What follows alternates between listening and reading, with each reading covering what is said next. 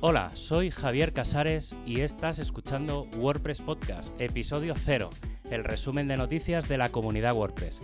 Me vais a permitir, por ser este el primer programa, el programa piloto, que explique la idea sobre este podcast que llevaba en mi cabeza desde hacía varios meses, pero que la situación ha hecho que fuera un poco difícil de llevar adelante. Hace un tiempo comencé el boletín wpnoticias.com en el que cada semana hago un resumen de las entradas destacadas de la comunidad WordPress y este podcast no deja de ser una extensión en forma de resumen de lo que se está moviendo por la comunidad, ni más ni menos, no pretende ser otra cosa que poner al día en unos pocos minutos de cómo está la cosa. Como verás, las noticias están agrupadas en los distintos equipos de WordPress que existen, con el objetivo de comentar brevemente qué va pasando en cada uno de ellos. También decir que no es un podcast para sentar cátedra ni que voy a entrar en detalle de nada. La idea es simplemente que suenen las cosas y que si te interesa algo, pues vayas y lo busques.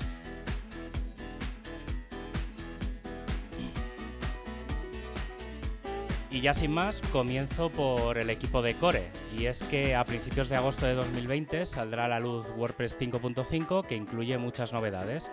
Desde hace unos días tenemos la beta 1 y la beta 2 en las que se están pidiendo hacer ya pues algunas pruebas.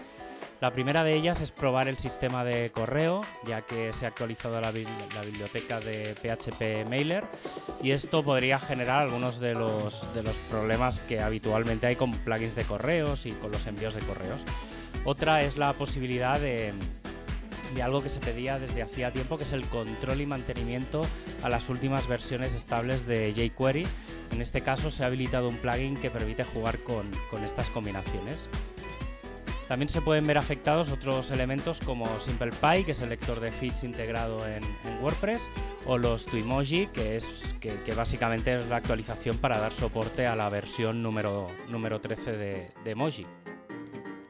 En el equipo de CSS está revisándose el esquema para aumentar el, contraste del, panel y poder trabajar en un, en un tema oscuro para el administrador, además de añadir una nueva combinación de estilos para los botones que estén inactivos en el panel. Además, WordPress 5.5 va a incorporar Gutenberg 8.5, que ya está disponible en modo plugin y que incorpora bastantes cambios. La mayoría son visuales, aunque también hay cambios en los patrones que podrían incluirse desde plugins y themes o incluso la posibilidad de instalar bloques al vuelo sin tener que pasar por la pantalla de plugins. Esto no quita que se esté trabajando ya en la edición completa del sitio eh, desde el editor y la pantalla de navegación que se centrará en los bloques de menú y widgets. Y un detalle que personalmente me gusta mucho es que cuando arrastres una imagen externa al editor, aparecerá la opción de que esa imagen se suba a la biblioteca de medios con un simple clic. Otro proyecto que sigue en marcha tras la recopilación de información es el de WP Notify, que tiene como foco máximo el que los mensajes de aviso que suelen incluir los, los, temas y los plugins no molesten y todos sigan una línea visual y de uso. Parece que se va a crear un plugin de funcionalidad, un feature plugin, con las primeras ideas y así poder probarlo sin tener que tocar todavía el core. En lo que a PHP se refiere, en WordPress 5.5 se van a automatizar las revisiones de PHP-CS para que el código del núcleo sea cada vez más limpio e igual para todos. Y sin duda, una de las grandes noticias es la incorporación ya del sistema de carga lenta de imágenes, el Lazy Load, dentro de WordPress 5.5. Ahora quedará que todos aquellos plugins y themes que trabajan con su propio sistema de carga o hacían retoques se adapten al nuevo sistema o lo desactiven y sigan usando el suyo propio, aunque hay que decir que el que vendrá de serie con WordPress es el estándar y nativo de los propios navegadores web. En hosting se ha estado trabajando y hablando ya eh, de PHP 8.0 que llegará a finales de año y cómo va a afectar a WordPress, sobre todo en las herramientas que usan eh, para verificar el buen funcionamiento y compatibilidad.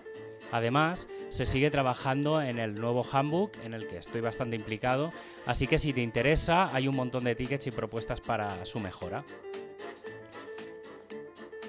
En los plugins tenemos ya soporte oficial al directorio de bloques. Como decía antes, la idea es que al añadir un bloque desde el propio editor, si buscas una palabra o un bloque y no lo tienes, pero hay alguno en el directorio, lo podrás instalar con un solo clic. Además, se cargará y podrás usarlo en el momento sin recargar nada. Y si tienes un plugin y quieres que esta funcionalidad, eh, recuerda pasarlo por el blog plugin checker y si es correcto, tu plugin automáticamente se considerará como un plugin de bloques y, y tendrá estas funcionalidades. Y en los themes, el trabajo está focalizado en los block themes, que están definiendo los themes del futuro y cómo integrar los bloques en todas las partes de las plantillas. En principio este sistema y el Full Site Editing están previstos para WordPress 5.6, que podría llegar antes de finales de 2020, lo que significa que todos los themes tendrán que ponerse las pilas si quieren usar este nuevo sistema de personalización. El foco ahora está en la cabecera de los themes, pudiendo añadir bloques y también en los menús de navegación. También se está planteando la posibilidad de añadir un nuevo tipo de menú para administradores que también sería un tipo de bloque.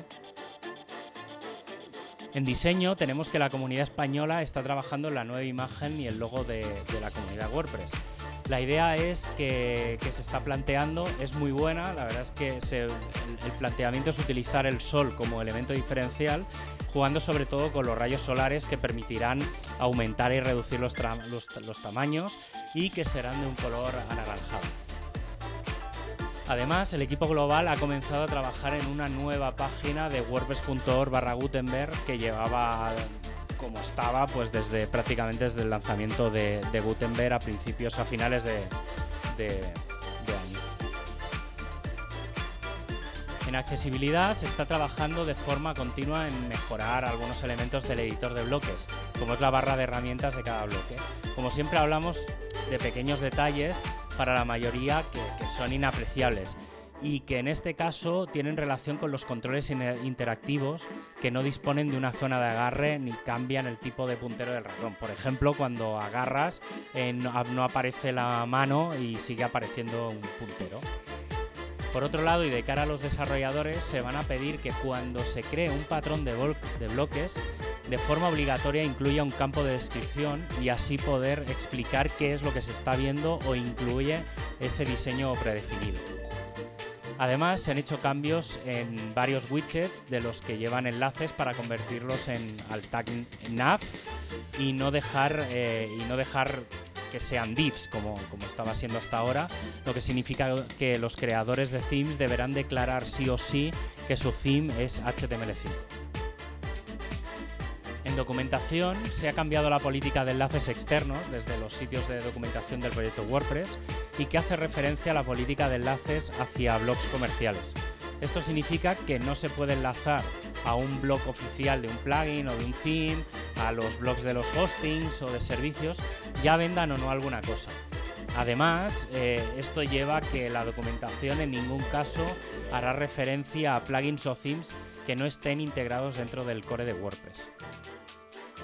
Por otro lado, hay que recordar que se está trabajando en el Season of Dogs y que va a ayudar a la mejora de documentación técnica de WordPress. Eh, puedes apuntarte si te interesa, si, si, consideras que puedes crear contenidos de, este estilo, te puedes apuntar al Season of Dogs y, bueno, pues comenzar a, trabajar en ello, que será justo este verano de 2020. En móvil se han lanzado las versiones 15.2 y 15.3 de las aplicaciones de iOS y Android en beta para probar las soluciones y funcionalidades. Y para acabar, la comunidad abre un debate que viene ya de lejos y es la posibilidad de incorporar a los voluntarios de WordCamps en el sistema de insignias de los perfiles de WordPress. E incluso se ha planteado ir más allá y tener insignias para los asistentes de Meetups y de WordCamps. Parece que la posibilidad de incluir la insignia de voluntario de WordCamp está bastante avanzada y está en debate, o sea que es probable que, que lo veremos, que lo veamos relativamente pronto. Además, también comienza a tomar fuerza el replantear todos los eventos, ya que hoy en día prácticamente todos se hacen en línea y hay que anunciar que la próxima WordCamp Europe 2021, que se había planteado como evento físico, se va a hacer online, lo que significa que tendremos eh, eventos digitales al menos prácticamente hasta verano de 2021.